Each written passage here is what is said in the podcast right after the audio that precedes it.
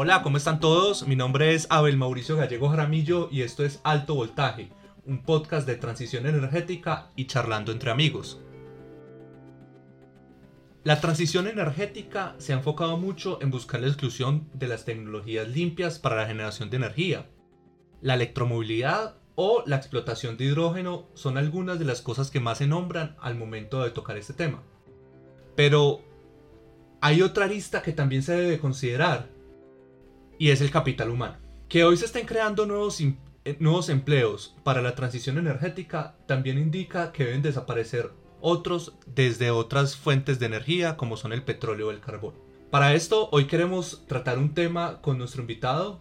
Él es Simón Ladino Cano, él es sociólogo de la Universidad Nacional de Colombia y se encuentra adelantando una maestría en estudios latinoamericanos con énfasis en cooperación y desarrollo. Esta maestría la está realizando en conjunto con tres universidades, la Universidad de Soborna Nueva en París, la Universidad de Estocolmo y la Universidad eh, de Salamanca. Simón, ¿cómo estás? Bienvenido a Alto Voltaje. ¿Qué tal, Abel? ¿Cómo estás? ¿Cómo te ha ido? Un saludo para ti y para todos los oyentes. Muy bien, afortunadamente en las condiciones que está pasando el país, pero afortunadamente a salvo. Simón, hoy te quería invitar por un artículo que estuve leyendo que, que publicaste y es, una, es un paralelismo que tú hacías de dos zonas en Latinoamérica, tanto Antofagasta como eh, la Antofagasta en Chile y como La Guajira, que han sido dos regiones que se han eh, desarrollado a través de economías extractivas, metales para Antofagasta y carbón para, para La Guajira, pero en este momento también son zonas de gran eh, que tienen gran radiación solar, gran potencial eólico. ¿Qué se puede aprender de estas dos regiones, Simón? Bueno, Abel, lo que hay que decir es que se trata, tanto en el caso de Antofagasta en Chile como en el caso de La Guajira, de dos regiones que han sido eh, exaltadas en sus respectivos países por, la enorme, por el enorme potencial, tanto en términos de radiación solar como potencial eólico que tienen y que las ubica en una posición excepcional para la incorporación de energías, de fuentes de energía renovable no convencional a la matriz eh, eléctrica de sus respectivos países. Sin embargo, estamos hablando de regiones con grandes diferencias de desarrollo socioeconómico. Por una parte, hay que mencionar que evidentemente entre Colombia y Chile hay grandes asimetrías estructurales. Sin embargo, también eh, hay grandes similitudes en relación con estos retos que supone la incorporación de estas fuentes no convencionales de energía renovable a la matriz energética de, los respectivos países. Por una parte, es importante eh, mencionar que Antofagasta es casi que el Edén de las energías renovables y la transición energética en América Latina. Por una parte, cuentan con una gran disponibilidad de tierras y minerales raros en los altos salones andinos, particularmente eh, litio, que es un mineral clave, crítico para la transición energética. Además, esta región, pues, Antofagasta tiene enormes minas de cobre y cobalto, que también son minerales importantes para la transición energética.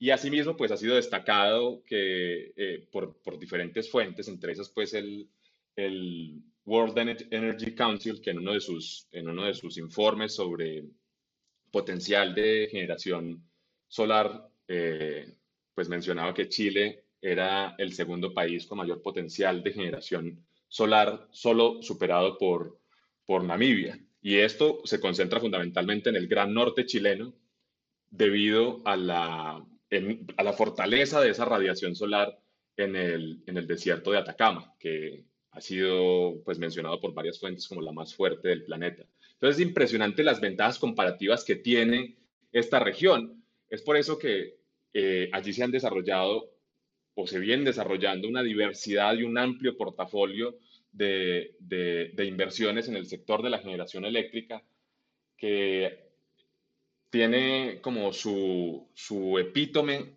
en el caso de Cerro Dominador. Cerro Dominador fue una planta eh, de energía solar, esta no planta solar fotovoltaica, sino planta de concentración solar de potencia, la primera en América Latina, que fue recientemente conectada al, al sistema interconectado de, del norte en Chile y va a empezar a entregarle a la sociedad chilena una gran cantidad de megavatios de energía limpia y renovable, que se va a acompañar además de otra serie de proyectos, tanto en términos de geotermia como proyectos eólicos y sobre todo eh, proyectos solares fotovoltaicos. Pronto además también eh, serán acompañados pues, de toda la estrategia de hidrógeno verde de Chile, que es una de las pioneras en el mundo. Y hay que decir que aunque la Guajira no es así de atractiva para los inversionistas del sector y, el portafolio de inversiones no es tan diverso, eh, hay algo en lo que se parecen ambas regiones. Y es que las políticas de transición energética, tanto en el caso colombiano, donde la Guajira cumple un rol esencial y estratégico para el salto eh, hacia el 2022, del 1 al 12% en la participación de las renovables no convencionales en nuestra matriz eléctrica, eh, hay algo en lo que se parece La Guajira y Antofagasta, y es que las políticas de transición energética en ambos países, en Chile y en Colombia, han dejado de lado la solución de los fenómenos de pobreza energética. Que cuando uno dice, bueno, pobreza energética, ¿qué se refiere con eso? Ahí estamos hablando de, se ha dejado un poco de lado la incorporación de los intereses y demandas que tienen las poblaciones eh, locales en cada uno de, de, los, de los contextos de los cuales estamos hablando. Entonces, por ejemplo, en el caso de La Guajira, la pobreza energética se traduce en una precarísima cobertura de energía eléctrica. Apenas llegamos al 58,8% de los hogares con una cobertura eh, intermitente de energía eléctrica. Es el tercer departamento con menor cobertura en el país. Detrás, eh, si mal no recuerdo, de Guainía y Bichada, que son dos departamentos supremamente apartados y periféricos en Colombia. Mientras tanto, en Antofagasta, el, problema de pobreza energética, precisamente también por esas grandes asimetrías y diferencias de desarrollo socioeconómico, se traducen más en, en términos de los altos costos que tiene la energía eléctrica eh, en la factura de los servicios públicos en esa región. Entonces, hay algo en lo que se, se, se parece mucho y es que todavía falta darle un enfoque más social y, también hace falta afinar la perspectiva de sostenibilidad ambiental eh, a estos proyectos de, generación de energía renovable de fuentes no convencionales, tanto en La Guajira como en Antofagasta, que han venido adquiriendo como una importancia estratégica a nivel de sus respectivos países, pero que asimismo dan como lecciones para aprender en América Latina, y es que eh, es importante no solamente tener en cuenta como el, aspecto técnico, el aspecto eh, tecnológico del desarrollo y la implementación de estas nuevas tecnologías, sino que para hablar de sostenibilidad, hombre, pues también hay que hablar de, cómo entra a jugar la gente y cómo entran a jugar los intereses de las poblaciones eh, locales en todo este ajedrez, ¿no? Es un tema muy complicado, pero creo yo que es, es importante empezar a extraer lecciones desde ya. Sí, y, es muy curioso. A ver, por temas regulatorios, uno donde tiene la fuente de generación, pues toda la energía debería de ser ahí o, muy barata o, gratis para la población. Pero teniendo al, lado la fuente de generación y, las personas no tienen energía. Es, un tema regulatorio, es un tema técnico, pero eso no puede ser que las personas que están alrededor de las fuentes de generación no, no puedan tener acceso a energía. Y uno, de, los, de los ODS, ¿cierto? El número 7 en particular, que es energía limpia y renovable para eh, energía limpia y renovable para todos, si no estoy mal, pues es el que nos va a llevar a nosotros a, tener un mayor impacto en la sociedad. Eh, con energía limpia uno puede tener, puede tener acceso a internet, puede tener acceso a refrigeración, puede tener acceso a calefacción si es necesario, puedes eh, servicios médicos, o sea, todo gira alrededor de la energía. Y estos centros, pues es, paradójico que los centros donde mayor energía se puede eh, producir no tengan energía para las, las condiciones humanas que están alrededor. Claro, o que el acceso a esa energía se dé en condiciones terriblemente onerosas, que es por ejemplo lo que pasa en Chile. Entonces, eh, la Antofagasta es la región donde se genera la mayor parte de la energía eléctrica de Chile alrededor del, creo que es un poco más del 25% o 30% del total generado eh, cada año se produce en esa, en esa región. Actualmente, sobre todo y, en el pasado, sobre todo de, fuentes térmicas basadas en carbón, con un gran impacto ambiental y social. Eso no hay que perderlo de vista. Pero los precios de la energía eléctrica para los hogares, terriblemente altos. Y en el caso de La Guajira, digamos, para seguir como en este estudio de caso regional, la, paradójica, la paradoja está por el lado de, de que si bien hay grandes flujos de inversión verdes hacia, la, hacia estos proyectos energéticos, hacia estos, hacia estos grandes proyectos energéticos, no queda muy claro cómo se va a hacer para, para superar esos fenómenos de pobreza energética relacionados tanto con la conexión de los hogares al, a la red, que es un, gran desafío también técnico, pero, pero con, esta dimensión social, sino que además hay problemas de que la energía a la que se accede en la actualidad no es una energía moderna, que también eso es, algo que está contenido en el ODS 7, que es garantizar el, el, acceso de las personas a una energía moderna. Que cuando hablamos de una energía moderna es a qué energía entonces están accediendo los hogares que no están conectados y que no tienen cobertura eléctrica en, en La Guajira, pues a una energía terriblemente precaria que deteriora su calidad de vida, como es el caso de los usos tradicionales de la biomasa, es decir, eh, el tema de que en los hogares, por ejemplo, hoy en muchos hogares todavía se cocina con, con hornos eh, de leña y de carbón vegetal eh, mediante usos tradicionales. Eso tiene un, montón de, de efectos negativos sobre la salud de la población que no hay que perder de vista y que desafortunadamente eh, estos planes de expansión de las renovables no convencionales todavía no tienen en cuenta cómo se va a hacer para, para solucionar esos problemas de la vida cotidiana de, de, esos hogares. Entonces, creo yo que ahí es donde está el gran desafío, resolver estos problemas teniendo en cuenta que la energía no es solamente la energía eléctrica, sino que hay múltiples usos y funciones de la energía en nuestra vida cotidiana. Por ejemplo, el tema, el, el rol que podría llegar a desempeñar ya una energía renovable eh, no convencional, sino una energía, un combustible eh, fósil que puede ser vector de transición, como es el caso del gas natural, en la modernización del acceso o de la energía a la que se accede en una zona como, como La Guajira. Entonces aquí eso tiene múltiples vertientes, Abel. Creo que hay que discutir para tener ideas chéveres y creativas al respecto. Y, y, unas, y unas de las lecciones que se deben de aprender es sobre todo lo que se ha hecho con los hidrocarburos y la minería. Y es, y es y es curioso el paralelo, siendo La Guajira una región tan rica en carbón, y es donde pues están las mayores minas en Colombia y casi en Latinoamérica, y siendo Antofagasta también una, eh, una economía que, se, que gira alrededor de los metales, ¿por qué no se han transferido em, los debidos recursos o no tienen una mejor, mejor condición de vida? ¿Está mal hecha la política o, o qué podría ser? Bueno, esto es una pregunta que, que yo creo que debe examinarse, la respuesta pues debe examinarse en la larga duración, eh, la trayectoria y la experiencia de cada región en cada caso. Mi perspectiva en ese sentido, pues yo creo que se alinea con la de Jeffrey Sachs y otros economistas que hablan de que son más los casos en los que se verifica la, la llamada hipótesis de, los, de la maldición de los recursos o, de los recursos naturales o esta llamada paradoja de la abundancia, son más los casos en los que se verifica esa hipótesis que los casos en los que no.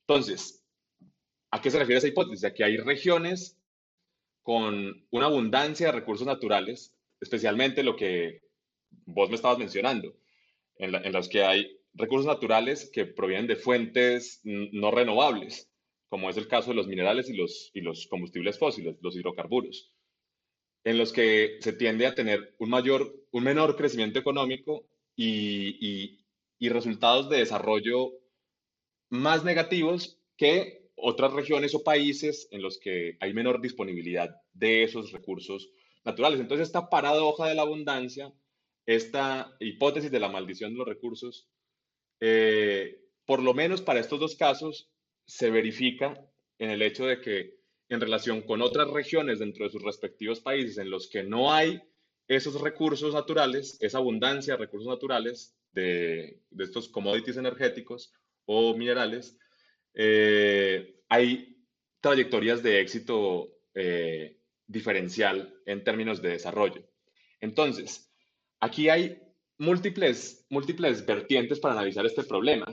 Yo diría que globalmente la relación costo-beneficio de las economías basadas en los hidrocarburos es desfavorable. La relación costo-beneficio global en América Latina y particularmente en el caso de Colombia.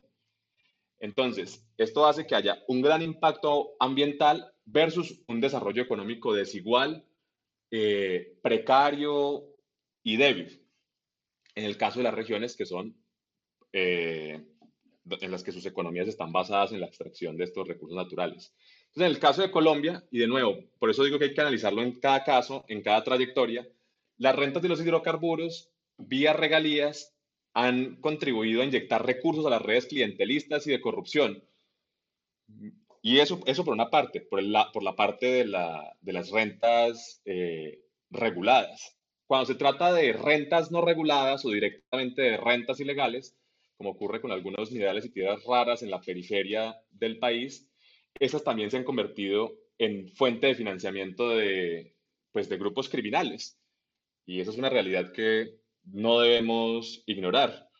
Así que creo que en síntesis, mi punto de vista es que el balance en términos de desarrollo en relación con la, con la extracción de carbón o de, hidrocarburos en un sentido amplio de combustibles fósiles es negativo. Si se debe a un problema de, ajuste normativo y regulatorio o a un problema estructural, creo yo que en el caso de Colombia, por lo menos, eh, me iría más por por la segunda respuesta, porque no soy optimista respecto a un posible cambio, de nuevo, regulatorio o normativo, que nos pueda en el mediano eh, plazo trazar una senda de extracción más sostenible o más irrigadora de desarrollo económico de esos recursos naturales. Entonces yo creería que una perspectiva de sostenibilidad también debe superar estos fenómenos asociados a la extracción de los combustibles fósiles en síntesis, pues creo que hay que desfosilizar estas discusiones sobre la energía renovable y sobre la transición energética. Sí, y sobre todo los recursos que pueden llegar a la, a, la, bueno, la corrupción, pero supuestamente deben de llegar unos recursos. Pero si con la transición energética nosotros vamos a explotar menos eh, hidrocarburos, estas regiones, o sea, no tuvieron una transformación cuando estaban en el boom petrol de hidrocarburos. Claro. Y ahorita que están llegando muchas eh, plantas de energía renovable, ahorita se está trabajando en una, en una ley para hacer una transferencia de, recursos a esas regiones. Pero si no aprendemos las lecciones y no sabemos cómo hacer bien esa transición, vamos a seguir en un círculo vicioso, infinitamente. Claro, que ahí está un, un elemento clave que menciona en el artículo que leíste, y es que una de las grandes claves de sostenibilidad, uno de los grandes desafíos de sostenibilidad de, esta oportunidad que nos presentan la transición energética y la incorporación de eh, energías renovables es la, de la superación de los path dependencies de los combustibles fósiles. O sea, no podemos extraer lecciones de las economías extractivas derivadas de los combustibles fósiles y los, y los hidrocarburos para sobre esas lecciones aprendidas de esos combustibles fósiles e hidrocarburos, eh, trazar la senda de planeación de las energías renovables y limpias. Creo yo que la experiencia tiene que ser cualitativamente diferente y la trayectoria de las renovables tiene que ser cualitativamente diferente a la de los fósiles. Si fosilizamos la discusión sobre las energías renovables, estaríamos de nuevo cayendo en las trampas de desarrollo que tenían eh, los, los, fósiles y estaríamos volviendo a, a, reeditar esa maldición de los recursos. Otro de los aspectos que estamos hablando acerca pues, también de la pobreza energética y es em, la cantidad de, de, mano de obra calificada. Eh, para las plantas térmicas, para todas las minerías, eh, digamos que las personas que están allá no son tan calificadas. Pero ahorita con la inclusión de renovables, muchas de estas plantas son desatendidas. Prácticamente no hay nadie que esté ahí, los mantenimientos son muy básicos o todas son operadas remotamente. Claro, con la digitalización. A, la final se, van a perder puestos de trabajo. ¿Cómo hacer para enfrentar también este reto?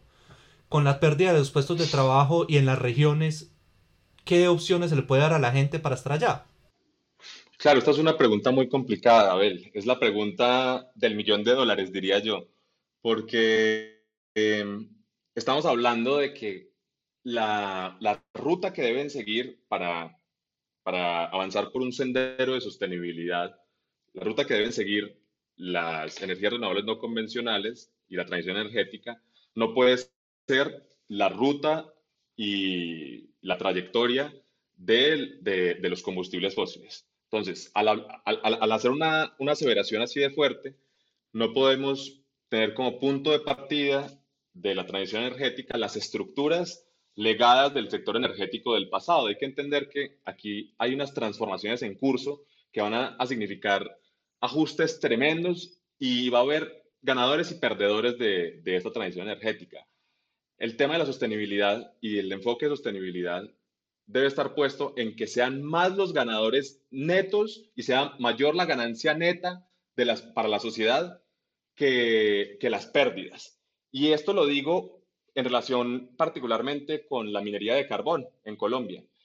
Y es que, por ejemplo, eh, respecto a la discusión que se tenía con el proyecto de reforma tributaria que había presentado el gobierno, en el que se incluía un impuesto verde, eh, o más bien una modificación al impuesto verde al carbono, en el que se incluía el consumo y la producción de carbón eh, térmico en Colombia. Ahí había una discusión que, que tocaba como fibras muy sensibles dentro del sector. Sin embargo, hay algo en lo que hay que insistir, es que Colombia debe ponerse a la par de los estándares, al menos de la región. Y en ese aspecto, un, informe que publicó recientemente el BID sobre el papel de la transición energética en la recuperación económica de América Latina mostraba que Colombia, a diferencia de otros países que ya tienen ese, ese impuesto eh, implementado, como son eh, Argentina, México eh, y Brasil, no es, es, una de las pocas que, que excluye explícitamente al, carbón térmico de, esos productos grabados por este impuesto, por este impuesto al carbono. Y esta discusión era, era clave porque Colombia yo creo que no puede ir a contracorriente de las políticas de mitigación del cambio climático que están haciendo tendencia a nivel global y, a nivel, y que a nivel regional también han venido suscitando discusiones importantes.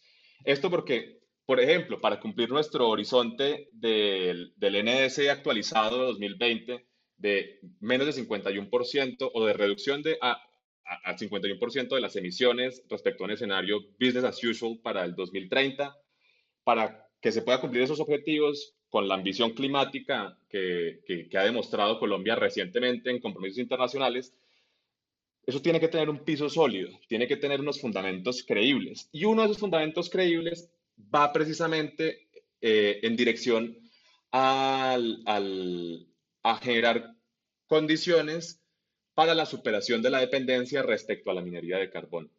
Es complicado, pero para volver al kit del asunto, el panorama del carbón térmico en Colombia es, es, es terriblemente negativo y no solamente por, porque se hable de estos nuevos impuestos al, al, al, al carbono, sino también porque el panorama global para, el carbón como producto energético, como commodity energético, es muy desfavorable. Entonces, desde antes incluso de, la discusión sobre la reforma tributaria, ya estábamos viendo que el, el, sector carbonífero estaba haciendo aguas. Muestra de eso la insostenibilidad financiera de las inversiones de Glencore en el Cesar, que hicieron que ya se estén planteando la devolución de los títulos mineros de Prodeco en la, eh, en, en, la Jagua de Ibérico en, en, el Cesar. Y esto puede conllevar a la pérdida de, creo que son 5.000 puestos de trabajo. Y por otro lado, pues desde hace mucho tiempo se está advirtiendo acerca de la insostenibilidad ambiental de, de estos enclaves extractivos de, de carbón. Entonces, si uno cruza esos dos vectores de análisis, creo que nos encontramos en un escenario en el que, independientemente de estos nuevos impuestos o de estas nuevas cargas hacia el sector eh, carbonífero, eh, el sector ya se encontraba en crisis desde, desde antes.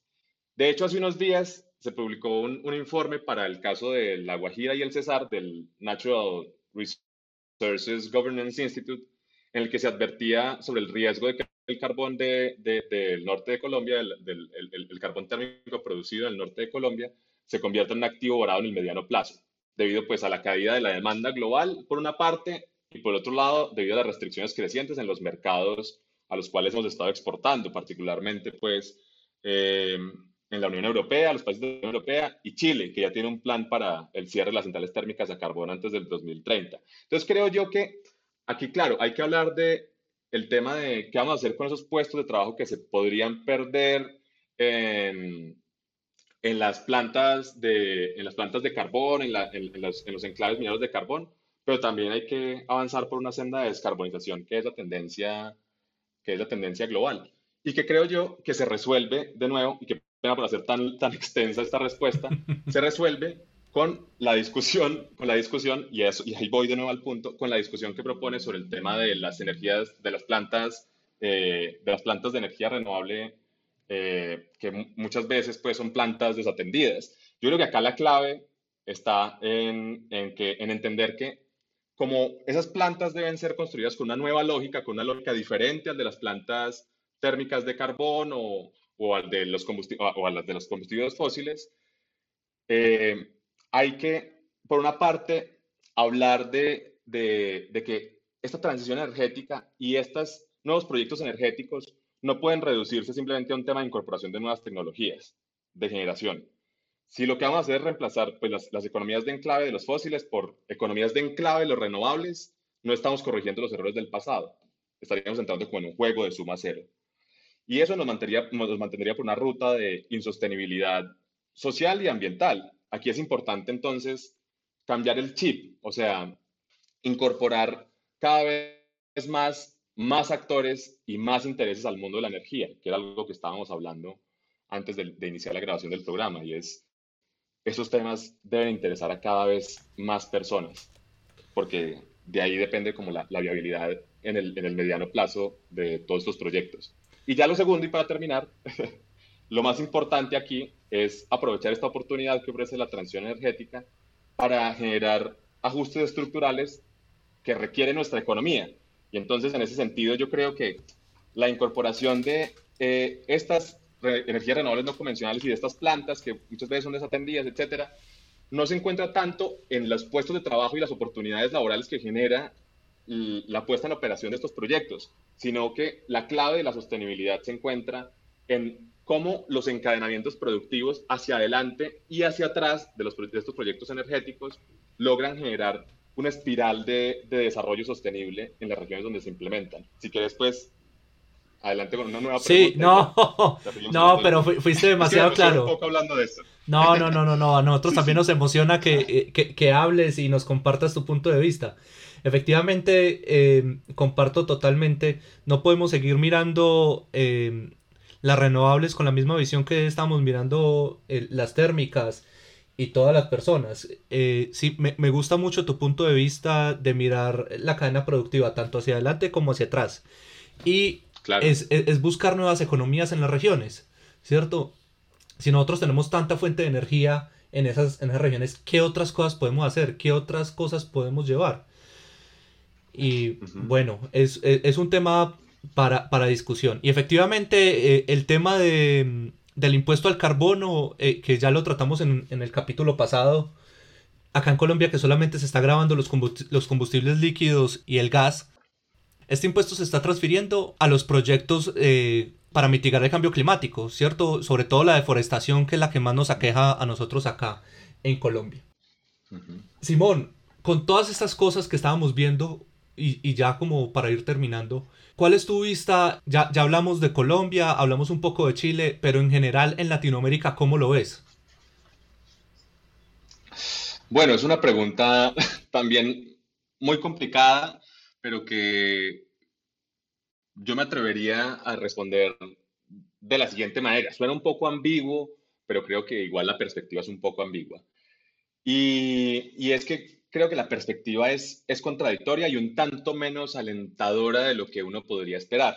Por una parte, pues hay problemas de inestabilidad política en la región. Lo hemos visto con las, los estallidos sociales en Chile, en Colombia, en Ecuador en el 2019. y que infortunadamente genera un poco de ruido en esta discusión porque estos temas que todavía se ven un poco alejados de la vida cotidiana de los ciudadanos en América Latina, pasa a un segundo plano y es uno de los grandes riesgos, por ejemplo, de haber eh, postergado la discusión sobre los componentes de la reforma tributaria en Colombia, es que se perdió una gran oportunidad también para discutir la pertinencia de este impuesto eh, al carbono, porque la discusión aquí también es sobre cómo se implementan estos impuestos, si, si, son de destinación específica para acciones de mitigación, en fin, es una discusión bien compleja. Entonces yo sumaría a esto de la inestabilidad política otra dificultad clave que es la falta de, de integración regional. Los proyectos de integración regional en la región se encuentran estancados o en crisis, como es el caso de, de, de la Alianza del Pacífico que está estancada, Mercosur que no ha avanzado en, la perspectiva de integración en los últimos años, la comunidad andina que ha tenido problemas para rediseñarse eh, en perspectiva estratégica. Eh, también a eso le podríamos sumar la poca coherencia entre los compromisos internacionales que han asumido algunos países y las políticas nacionales para eh, tanto para la mitigación del cambio climático como para la planeación de largo plazo del sector energético. Asimismo está la poca credibilidad de los compromisos de mitigación, que es algo de lo que hay que hablar con total franqueza, y es que en el caso de los países que como Colombia han asumido metas más ambiciosas, todavía falta credibilidad y fundamentos sólidos eh, en esos objetivos para el mediano plazo. Todavía hay una excesiva dependencia de los combustibles fósiles, por ejemplo, en el caso de México, con todo el tema del, del gobierno de Andrés Manuel López Obrador, y su apuesta estratégica por, por el, el sector petrolero, el tema del, de Venezuela y todavía su enorme dependencia eh, respecto al, petróleo, que va a jugar un rol clave pues, en la reconstrucción de ese país en un escenario de transición política. Entonces, todos estos elementos hacen que el panorama globalmente sea, sea un panorama muy difuso. Sin embargo, y pese a que las, digamos, potencias de la región, las economías principales de la región, eh, no parecen apalancar un, gran proceso de transición energética con perspectiva sostenible, hay casos de relativo éxito en la atracción de flujos de inversión verdes y también en términos de la creación de marcos regulatorios y normativos que posibiliten pensar en este proceso de descarbonización de las matrices energéticas nacionales. Particularmente, podríamos hablar del caso de Uruguay y Chile, que han dado saltos importantes en esta materia. Y pues Colombia también ha sido recientemente, desde las eh, subastas de las renovables en el 2019, un caso de buen perfilamiento hacia el futuro en términos de la creación de nuevas condiciones para la inversión en el sector eh, eléctrico y particularmente en términos de la generación con energías renovables no convencionales. En fin, yo diría que aunque la región tiene un potencial enorme y una tremenda disponibilidad de recursos naturales que le permitirían también insertarse más favorablemente en las cadenas globales de valor que está creando la transición energética. Ya en estos días salió un informe de la Agencia Internacional de Energía en el que hablan de cómo se va a multiplicar la demanda de, de, tierras y minerales raros para, para poder apalancar este proceso de transición energética. Y ahí pues América Latina podría jugar un rol eh, clave, podría aprovechar esto como una oportunidad para transformar estructuralmente su economía. Sin embargo, pues aún falta mucho camino por recorrer, hay obstáculos enormes para superar de cara al futuro y para que pues en efecto este, estos procesos de transición energética sean eh, procesos que nos permitan avanzar en la perspectiva de una transición justa, eh, sostenible y modernizadora de nuestros países a, la final, yo creo que lo mejor que se puede reducir es, es un tema de voluntad. De voluntad de las partes de poder hacer la, la transición energética. Veo que estás con un, con un panorama más bien como, como gris, como obtuso, de que no la vemos tan clara, pero bueno, vamos a hacerle y desde acá, desde el podcast, lo ideal es que informar a la gente y que sepa que está eh, pasando tanto en Colombia como en, en, en, toda la región latinoamericana. desde todos los puntos de vista, tanto tecnológico como sociológico. Simón, yo te quiero dar muchísimas las gracias por haber eh, venido, por haber compartido este espacio con nosotros. Eh, cuéntanos un poco, ¿dónde te podemos encontrar? Bueno, Abel, me pueden encontrar en, en LinkedIn, aparezco como Simón Ladino Cano, me pueden buscar eh, también en Twitter como Simón, arroba Simón Ladino C, y a mi correo que es eh, sladinoc234 arroba gmail.com. Entonces, si alguien me quiere contactar para seguir charlando de estos temas, eh, bienvenido sea. Oh, eh, Simón, eh, un honor y un privilegio tenerte acá para tener esta discusión. A ti muchas gracias, Abel, y gracias también por contribuir a que se amplíe la discusión sobre estos temas que creo yo que no solamente los ingenieros y los economistas tienen mucho para decir al respecto, sino que hay una multitud de disciplinas que estamos pensando la transformación energética y, la, y estos procesos de transición ecológica hacia el futuro con una perspectiva interesante y de sostenibilidad económica, social y ambiental que puede servir para generar diálogos, digamos, fructíferos y productivos hacia el futuro y creo yo que hay que replicar este ejercicio que estamos haciendo. Entonces, muchas gracias por la invitación y nada, bienvenidos a todos a informar sobre estos temas y a seguir profundizando en esta materia. No, Simón, gracias a ti. Muchísimas gracias a todos hoy por escucharnos. No olviden suscribirse al podcast. Están en sus aplicaciones favoritas, en Apple Podcast, en Spotify, en Google Podcast. Eh, compartirlo con sus amigos. Cualquier inquietud, sugerencia, reclamo, eh, nos pueden escribir al correo al altovoltajepodcast.outlook.com y no siendo más, yo soy Abel Mauricio Gallego Jaramillo y esto ha sido Alto Voltaje. Hasta pronto.